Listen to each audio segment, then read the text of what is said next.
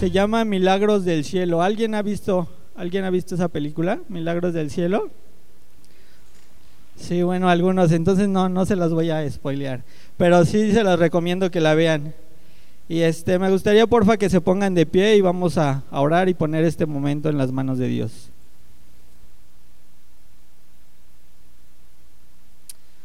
Dios, gracias Padre porque tú eres bueno, Dios, tú eres misericordioso, Señor, porque tú nos has traído, Señor, este, este día, Señor, a este lugar, escuchar de tu presencia, Padre. Yo te pido que tú, Señor, hables, Señor, a través de mi boca, Señor. Yo te pido que seas tú, Señor, quien hable, Dios. Yo solo quiero ser un vaso, Padre. Te pido por mis hermanos, Señor, que puedan estar atentos, que puedan abrir sus oídos espirituales, Padre. Este momento es tuyo, Padre. Queremos aprender de ti, Señor, y no solo queremos oírlo, Señor, sino queremos vivirlo, Padre. Que esto que hoy escuchemos lo llevemos en nuestros corazones todos los días de nuestra vida, Señor. En tus manos nos ponemos, en el nombre de Cristo Jesús. Amén. Eh, pueden tomar asiento y me ayudan a buscar sus Biblias. Si no tienen una Biblia, pueden levantar su mano para que les hagan llegar una y podamos leer juntos. ¿Todos tienen, todos tienen Biblia? Y me ayudan a buscar, porfa, Primera de Reyes 17, en el versículo 8. Primera de Reyes 17, 8. Cuando lo tengan pueden dar un, un amén, porfa, para que sepa que ya estamos listos y lo podamos leer juntos. ¿Sí, listo? El título dice Elías y la viuda de Zarepta. Leemos juntos, dice, vino luego a él palabra de, ah, bueno, les voy a poner un poquito el contexto. Aquí está hablando, hablando de Elías. Cuando dice, vino a él palabra de Jehová, está hablando acerca de Elías. Un poquito antes de eso estaba Elías eh, prófugo, por así decirlo, estaba escapando, estaba cerca de un arroyo y en ese arroyo llegaban cuervos que le daban de comer pan y carne. Dice, ahora sí vamos, dice, vino luego a él palabra de Jehová diciendo, levántate, vete a Sarepta de Sidón y mora ahí. He aquí yo he dado orden allí a una mujer viuda que te sustente. Entonces él se levantó y se fue a Sarepta. Y cuando llegó a la puerta de la ciudad, he aquí una mujer viuda que estaba ahí recogiendo la leña y él la llamó y le dijo, te ruego que me traigas un poco de agua en un vaso para que beba. Y yendo ella para traérsela, él la volvió a llamar y le dijo, te ruego que me traigas también un bocado de pan en tu mano. Y ella respondió, vive Jehová tu Dios, que no tengo pan cocido, solamente un puñado de harina tengo en la tinaja y un poco de aceite en la vasija y ahora recogía dos leños para entrar y prepararlo para mí y para mi hijo, para que lo comamos y nos dejemos morir. Elías le dijo, no tengas temor, ve, haz como has dicho, pero hazme primero de ello una pequeña torta cocida debajo de la ceniza y tráemela, y después harás para ti y para tu hijo, porque Jehová Dios de Israel ha dicho así, la harina de la tinaja no escaseará, ni el aceite de la vasija disminuirá, hasta el día en que Jehová haga llover sobre la faz de la tierra. Entonces ella fue e hizo como dijo Elías, y, y comió él y ella y su casa pocos días. Pocos días dice. Así es, dice, muchos días.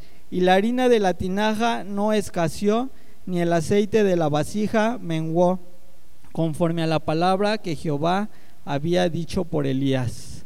Así es, como, como ven, por eso se llaman milagros de Dios. A algunos de los que están aquí creo que sí ya han escuchado parte de mi testimonio cuando les decía, como, como bien decía el Paz, el, este, que yo soy de, de cuna evangélica, ¿no? Por así decirlo. Eh, pero yo sufría de, alguna, había una, una, debilidad en mi vida. Cuando me ponían a servir, yo iba, que me decían que barriera, yo iba, que trapeara, que tocara, cualquier cosa, pero que no se metieran con mis finanzas.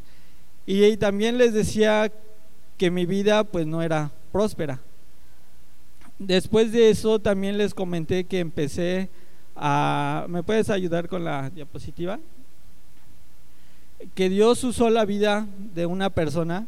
Aquí lo puse que, que primero de una persona que, leyera, que hiciera este libro. El libro se llama La medida del líder.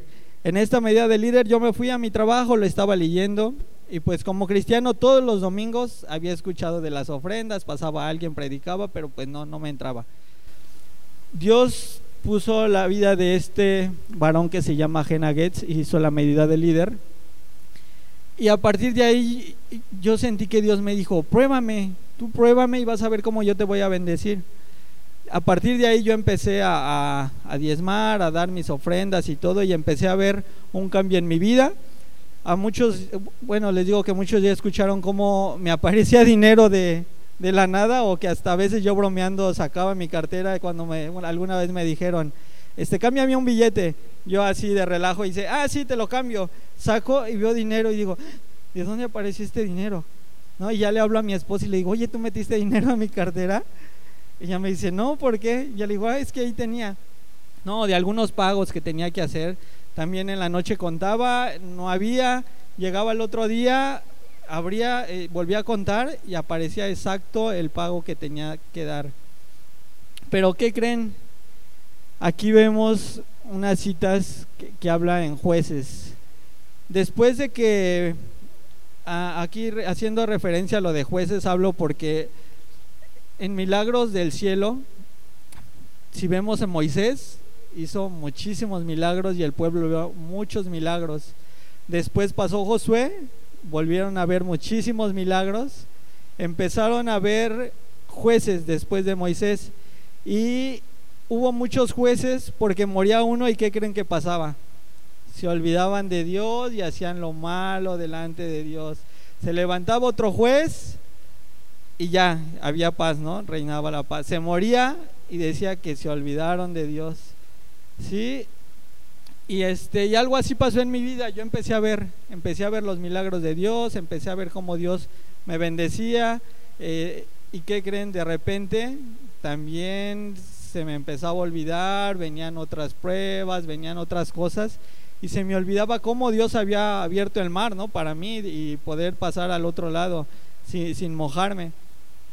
Y también puse eh, Mateo Mateo 14, 25 al 30, donde habla acerca de Pedro. ¿no? Y yo muchas veces decía, ay Pedro, si ya se bajó y empezó a caminar, ¿por qué desvió su mirada si allí estaba Jesús? ¿no? Allí estaba Jesús, dio sus pasitos de fe y ay Pedro, ya la regó. Dije, ¿por qué se voltea? Y a veces eh, leía y este y hasta cierto punto lo criticaba, ¿no? o, criticaba algunos personajes y decía, ¿cómo es posible? Si ellos vieron la grandeza de Dios, ahora es que se descuidaron y ya la regaron. Y sin darme cuenta, pues también fueron cosas que pasó a, mi vida. Eh, yo iba caminando sobre las aguas, en esas aguas de, de la economía, y empezaron a llegar otros problemas, empezaron a llegar otras dificultades, empezaron a llegar pagos más fuertes que tenía que hacer. ¿Y qué creen que hice? Al agua. Y ahí en esa parte habla que Pedro, eh, si un día estaba, estaba hundido, le decía, Dios, sálvame. Siendo pescador, ¿creen que Pedro no sabía nadar? Yo me imagino que siendo pescador, Pedro sabía nadar. Pero es una desesperación que entra a tu vida y entonces ahí ya también yo le decía, Dios, ayúdame otra vez. Y Dios en su grande misericordia, recuerdo que estaba un domingo, me fui a trabajar en la mañana, un domingo, llego, llego a la iglesia y le digo a Lau que me trajera este, mi ropa porque venía para tocar.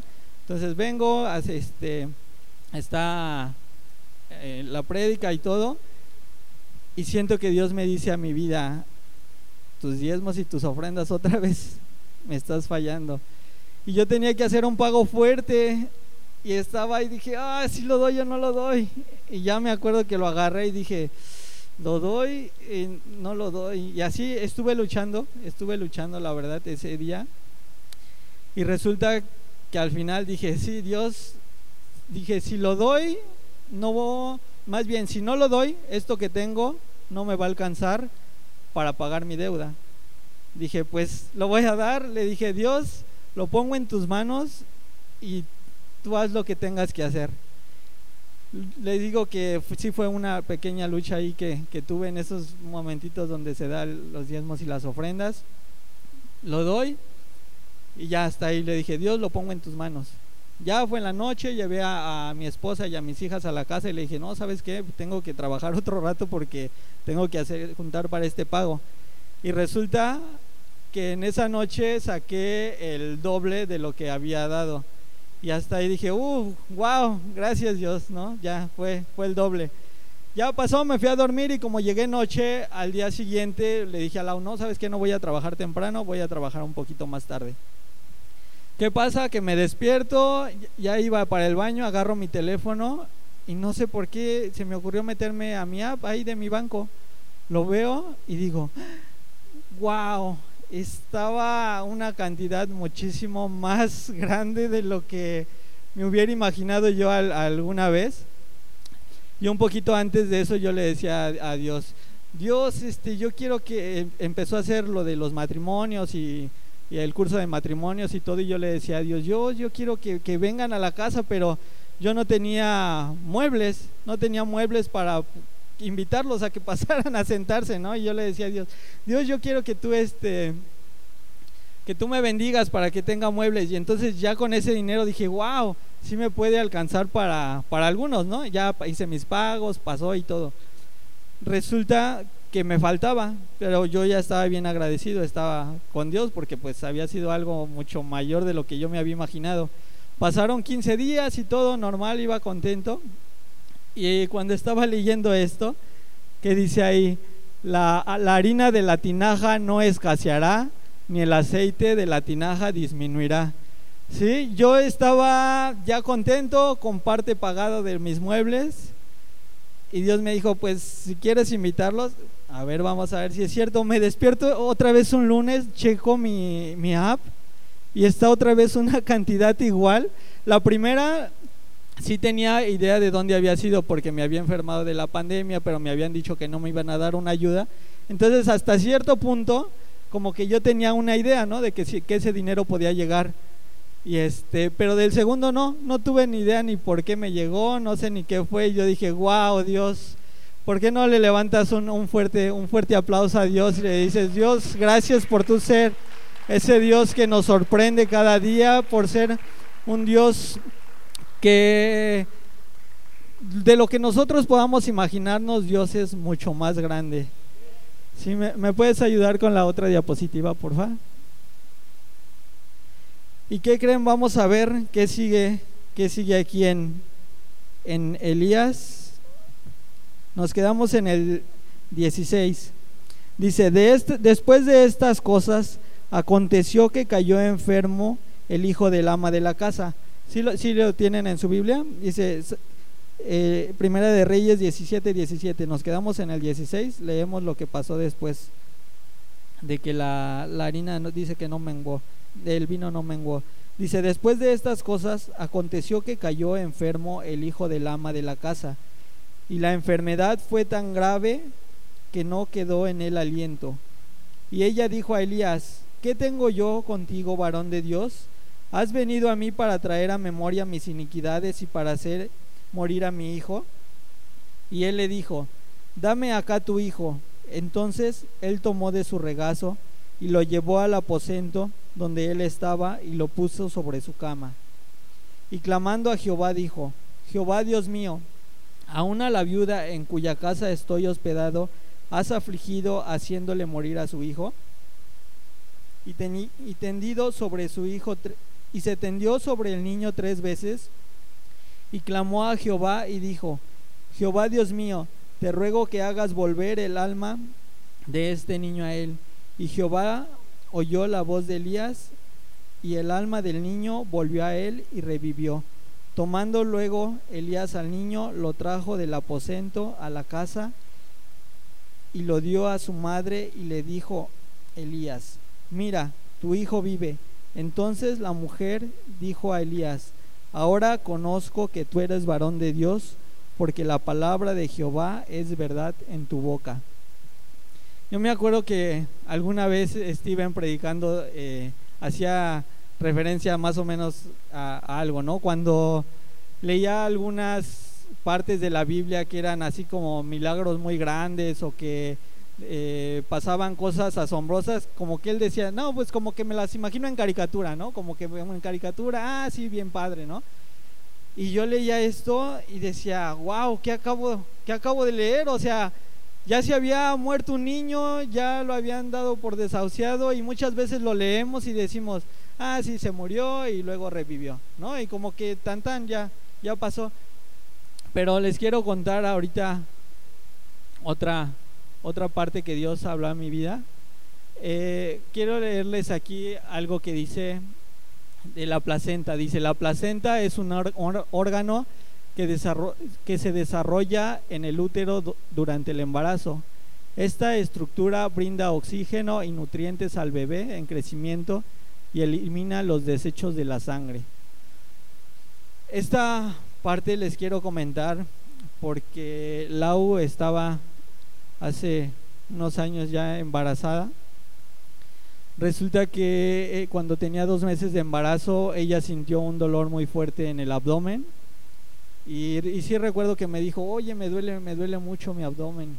Ya eh, en los años que llevamos casados es muy rarísimo que yo a ella la haya visto en cama o que diga, ay, hoy no me levanto.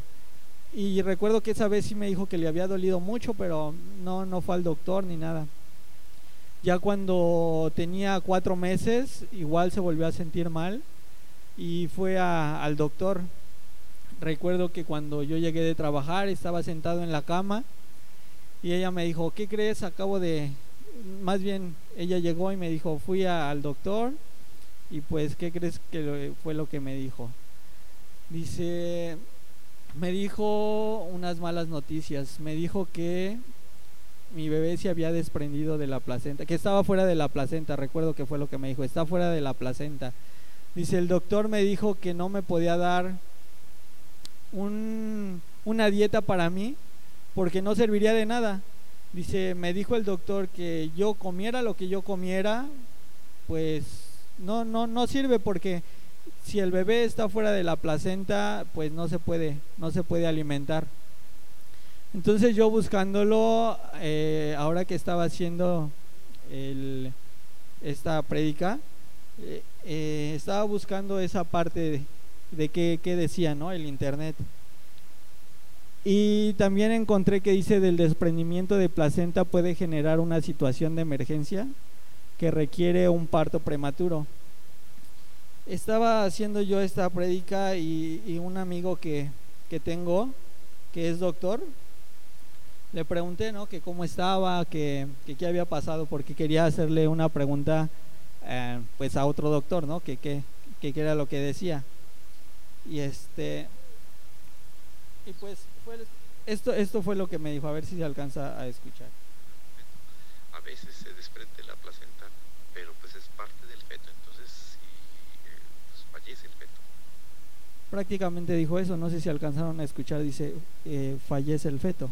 Te digo que cuando comienza la fecundación, es decir, que el esperma se junta con el óvulo, eh, comienzan a dividirse las, las, células y la mitad de las células va a formar la placenta, que es el tejido que el bebé va a utilizar para nutrirse, y la otra mitad va a formar como tal el bebé. Entonces, si la placenta eh, se desprende, eh, pues el bebé no tiene de dónde comer. Entonces, pues sí, sí, fallece. Entonces, el desprendimiento de placenta es una urgencia eh, obstétrica, se tiene que sacar al bebé lo antes posible. Sí, eso, eso me, lo dijo. ¿Sí, sí, sí alcanzó a escuchar el audio? Yo recuerdo que estaba sentado y que Lau me dio esta noticia. Entonces, ya estando ahí sentado, eh, la parte que me sorprendió fue que Lau me dijo, ¿sabes qué? Eso fue lo que me dijo el doctor. Dice, pero si yo no lo puedo alimentar, yo le voy a pedir que sea Dios el que lo alimente.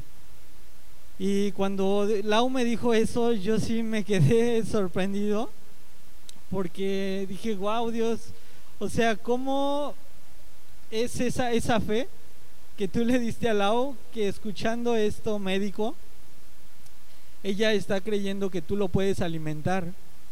Ya resulta, le digo que eso fue cuando tenía cuatro meses de embarazo.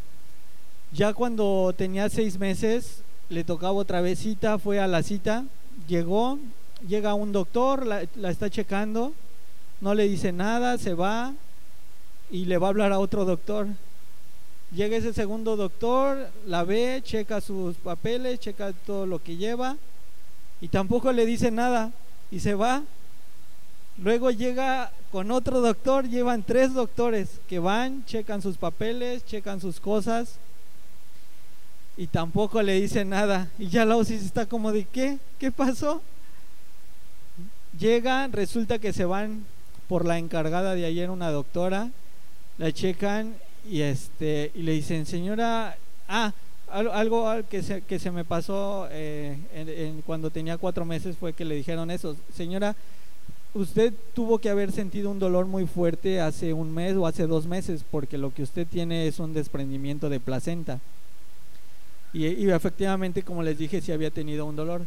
Sí, entonces ya cuando fueron los seis meses, y cuando fue la encargada de los médicos de ahí, le dijo, señora, este, tenemos que hacerle unos chequeos porque aquí tenemos unos datos de la cita pasada que tiene y ahorita le hicimos otros, pero no tiene nada que ver.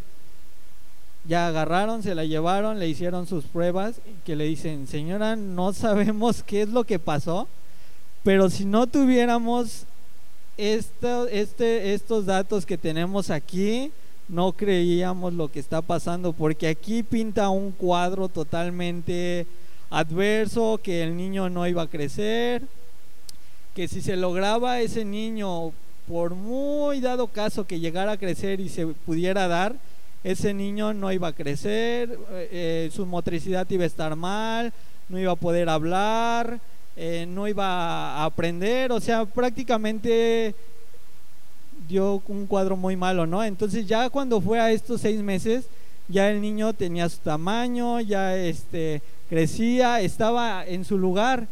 Entonces ya cuando Lau me fue esa vez a decir, ya pues llegó con otro semblante, ¿no? Y ya yo también pues lo recibí muy padre y pues yo les quiero contar este este milagro porque no sé si vieron que había una niña bailando hace ratito cuando estaban las alabanzas.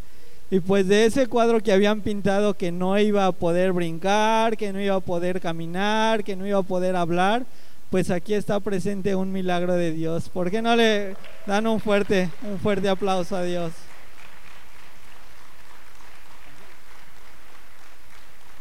Así es, por eso le puse que es el Dios de lo imposible. Y pues me acordaba de un comercial, ¿no? De un comercial que hacían este, hace algunos años, no sé si todavía lo siguen pasando, cuando uh, habló de, esta parte y de los dos testimonios que ponían a un niño, ¿no? Y ponían moño, 50 pesos, eh, caja, eh, más bien envoltura, 100 pesos, eh, carro, dos mil pesos, ¿no? Que tu hijo juegue con la caja este, no tiene precio.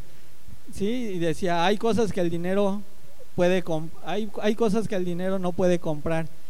Y pues Dios así es, Dios no Dios es tan grande porque si vemos lo de del aceite, la harina, pues igual y se puede comprar, ¿no? Pero hay milagros de Dios que ni siquiera con dinero se pueden comprar. Y pues Dios es tan grande que hoy puso en mi corazón, bueno, hace tiempo puso en mi corazón el hablarles de esto. Cuando les digo que me dio el tema de, que hablara de sus milagros, estábamos pasando en la pandemia pues en semáforo verde, estábamos eh, prácticamente todos saliendo de casa, la economía iba mejorando y yo decía, ¿por qué de los milagros de Dios, no? Y resulta que ahorita que estaba checando, fue cuando empezaron los aumentos, cuando había más enfermedades, cuando otra vez empezaba desempleo. Y pues yo sé que Dios tiene una palabra para ti esta noche y te dice que cualquier cosa que tú tengas, cualquier milagro que tú necesitas, Dios es más grande que cualquier necesidad que tú tengas. Vamos a ver las cualidades de Dios. hay tres, tres cualidades que solamente Dios tiene. Y esas son que es omnisciente, omnipresente y omnipotente. ¿Sí saben qué es la omnisciencia? ¿Alguien sabe qué es la omnisciencia? Vamos a ver en el Salmo 139, 6.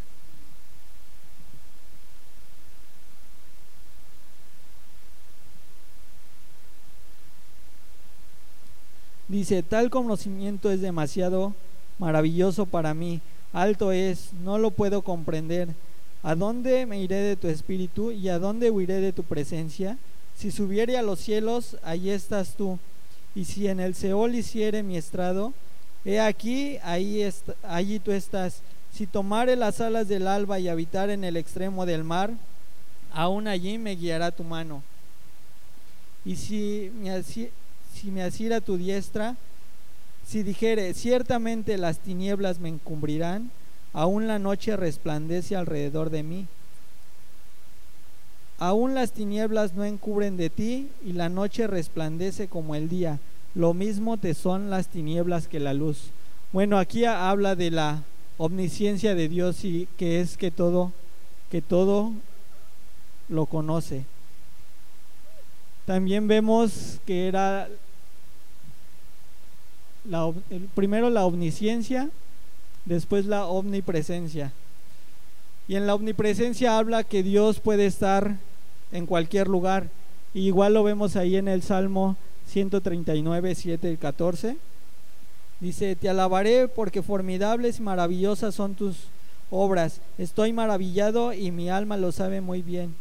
No fue encubierto de ti mi cuerpo.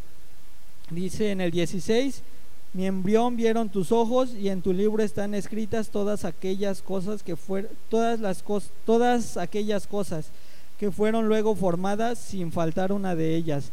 Sí, aún dice, aún en el embrión, en mi embrión vieron tus ojos. Aquí habla de lo grande y de lo maravilloso que es Dios. Y por último vemos que es un Dios omnipotente. Sí, vimos tres cosas. Es un Dios omnisciente, que todo lo sabe, un Dios omnipresente que está en todo lugar y un Dios omnipotente que todo lo puede. Y lo vemos en Apocalipsis 1.8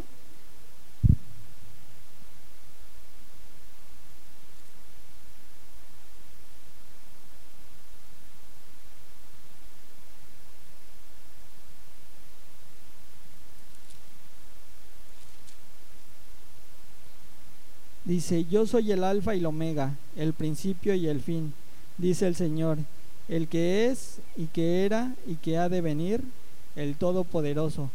Bueno, aquí me gustaría que hiciéramos una perspectiva. Supongamos que tú encuentras eh, un, un nido de hormigas, ¿no? Supongamos que encuentras un nido de hormigas y ya las ves y dices, ay, qué bonitas hormigas. Vas y las empiezas a adoptar las adoptas como, como tuyas, ¿sí? Ya las ves a esas hormigas y ya un día eh, te vas a comer, se te antoja una torta, ves, ah, aquí están las hormiguitas, empiezas a partir el pan y caen las migajas.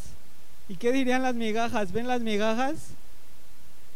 Y yo me las imagino y ya viendo cómo cae, cómo cae pan del cielo, ¿no? Y ya me las imagino diciendo, oh, mira, maná, ¿no? Que diciendo, ay, a las hormiguitas, ay, mira, cae mi, cae mi pan del cielo.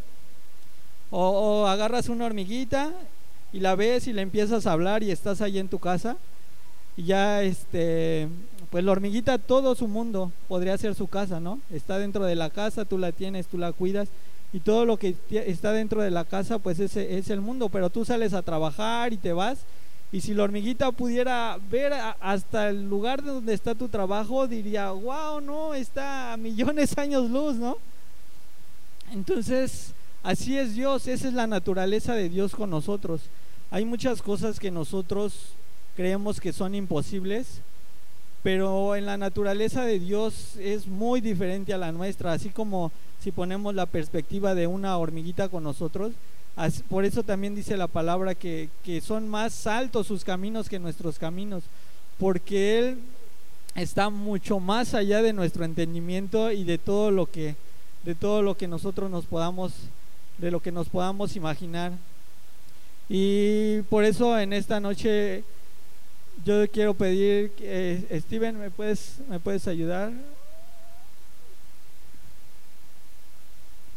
Yo sé que hay algunos que están pasando por alguna dificultad, como les decía, algún problema, que tienen alguna enfermedad en su vida, que tienen alguna carencia económica, pero yo quiero decirte que Dios es el mismo ayer, hoy y por los siglos, y así como sanó, más bien como le dio vida a aquel niño, Dios está hoy aquí. Así como le dio vida a mi hija, así también puede ayudarte a ti con cualquier problema que tú necesites, con cualquier cosa que tú tengas. Les digo, yo no sé por qué Dios trajo esta palabra para mí y que se la compartiera a ustedes y contarles estos dos testimonios que pasaron a mi vida. Que si ahorita se los cuento, pues es muy fácil contárselos, pero cuando tú estás pasando por esa situación, pues no es nada fácil lo que estás viviendo. Y cuando tú lo estás pasando, sientes que no hay nada que tú puedes hacer.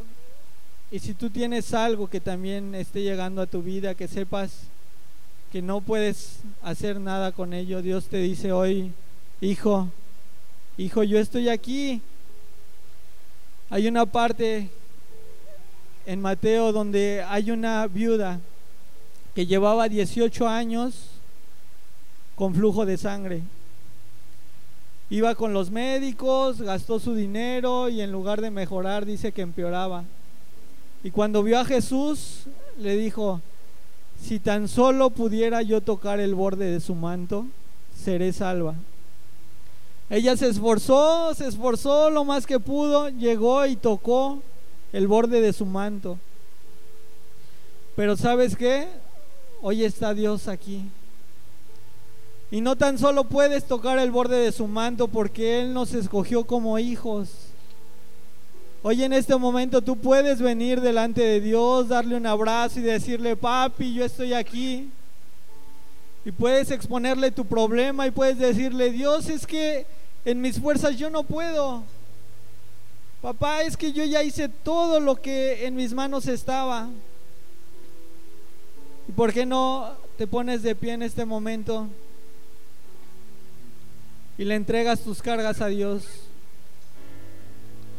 ¿Por qué no te paras de pie y le cierras tus ojos? Le dices, Dios, yo te reconozco que tú eres un Dios omnisciente yo no sé cuál es tu problema, pero Él es un Dios omnisciente y Él sí lo sabe. Y como te decía, Él está presente en este lugar, porque no abres tu boca y tú le declaras a Dios lo que tú necesitas en este momento. También declaramos que eres un Dios todopoderoso y cualquier necesidad que tú tengas, Él está presente aquí y Él está presto para escucharte. Papá, sabemos que tú estás en este lugar, Dios. Y venimos a ti, Señor, porque no podemos ir a nadie más, Señor. Venimos a ti como nuestro Padre, Dios. Y ponemos tu vida, Señor, en tus, nuestra vida en tus manos, Dios. Sabemos que tú eres el Dios de los imposibles, Señor. Y que cualquier problema, Señor, que nosotros veamos inalcanzable, para ti es alcanzable, Dios. Te pedimos, Señor, que tú quites de nosotros todo el temor, Padre. Que tú quites de nosotros, Padre, todo aquello, Señor, que nos distraiga de ti, Dios. Que no desviemos nuestra mirada de ti, Dios que si ya empezamos a caminar, Señor, sobre las aguas hacia ti, Señor, que no haya viento que nos distraiga de ti, Padre. Que no haya viento, Padre, que nos desvíe de tu mirada, Padre Santo, Señor. Hoy estamos aquí, Padre, reconociéndote Y sabiendo que sin ti nada somos, Dios. Sabiendo que sin ti, Señor, nada podemos hacer. Gracias, Dios, por este momento. También, Dios, te quiere decir en este momento que tal vez no tienes ninguna carencia económica, que tal vez no tienes alguna enfermedad, pero que hay sueños en tu vida que los has dejado. No sé si por la pandemia, no sé si por alguna cuestión en tu trabajo, no sé si por alguna cuestión personal, pero también Dios te dice en este momento que esos sueños, que esos anhelos que tú tenías, que Él los puede revivir. No sé a quién Dios le está diciendo en este momento que esos sueños que tenía, Él los está reviviendo en este momento. ¿Por qué no levantas tu voz y cantas esta canción? creyendo, creyendo que esos sueños te adoraré. reviven en este momento. Te adoraré. Tú estás aquí, Dios. Milagroso. Milagroso, Aunque nosotros no te podamos ver, Señor, tú estás obrando, cumples Padre. promesas, luz en tinieblas, mi Dios, así eres grande, eres tú. Milagroso, abres caminos, cumples promesas, luz en tinieblas, mi Dios, así eres tú. Así. Así eres tú, así eres tú, así eres tú, así eres tú, así, así eres tú, así eres tú, así eres tú, así eres tú. Pueden tomar su asiento un poquito. Cuando estaba haciendo esta predica, yo sentía que la tenía que hacer en dos partes. La primera era esta, que si tú tienes alguna necesidad, que tú tenías alguna algo que pedirle a Dios, lo trajeras delante de Dios, pero recuerdan que vimos en Primera de Reyes 17, hay algo que a mí me sorprende, y era que Samuel fue a ver a una viuda, y si recuerdan, la viuda, lo que nos ha enseñado decía que era de lo más pobre, ¿no? Que era lo que menos tenía cuando se hablaba de una viuda. Y Samuel había estado delante pues de gente poderosa, delante de los reyes. Y él, él, Samuel, va a ver a una viuda, una viuda en escasez que no tenía nada, y le dijo que le diera de comer.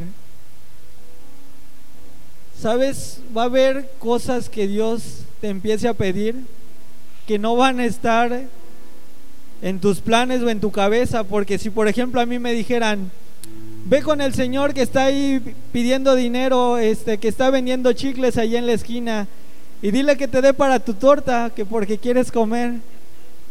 ¿Se imaginan cómo yo iba a sentir? Yo iba a decir, no, ¿qué estoy pensando? No, Dios me está hablando a mí, ¿cómo me está pidiendo eso? Más sin en cambio, Samuel fue obediente, fue con esta viuda y a través de eso surgió un milagro poderoso. ¿Sí? No sé si en medio de tu problema o si no tengas un problema, Dios te va a pedir que hagas cosas que no estén en tu cabeza, que no entren en tu mente, porque Dios quiere empezar a hacer milagros. Yo recuerdo cuando una vez me platicó Lau, estaba, fue con su papá al, al doctor, fueron a México, porque su papá había estado enfermo. Llegan a ese lugar, está Laura ahí sentada y le dice Dios, ve a hablarle a esa mujer. Y dice, ve a hablarle a esa mujer, dile que si conoce de Jesús. Y Laura estaba sentada y me platica y me dice, pero es que no la, eh, yo me quedé y me quedé pensando y dije, pero no la conozco, este, y no hay lugares y me paro, ya no me voy a poder sentar. Y estuvo en una lucha así de, voy a decirle si conoce de Jesús, voy a hablarle a esta persona. Este, y estaba en esa duda. Entonces se para y va y dice, sí voy. Y se queda pensando y está, sí voy. Se para y como había mucha gente, cuando voltea dice, bueno, ahorita voy. Voltea para su silla y ¿qué creen? Ya, ya se la habían ganado. Entonces ya no se pudo regresar a sentar. Dijo, bueno, está bien, está bien, sí voy a ir a hablarle. Llega con la señora, lo único que empezó a decirle fue, ¿crees en Jesús? Con solo decirle, ¿crees en Jesús? La señora se agachó, empezó a llorar y a llorar y a llorar. No sabemos las cosas que Dios nos pida hasta dónde pueden trascender. Ya no supimos qué pasó con la señora, ya no supo qué pasó, pero cuando ella simplemente le dijo, ¿crees en Jesús? La señora desbordó en llanto. Yo recuerdo que una vez estando en el trabajo, platicaba mucho con un, con un compañero que él había estado estudiando para ser seminarista. Y este y lo ponían a leer mucho, entonces sabía mucho de la Biblia.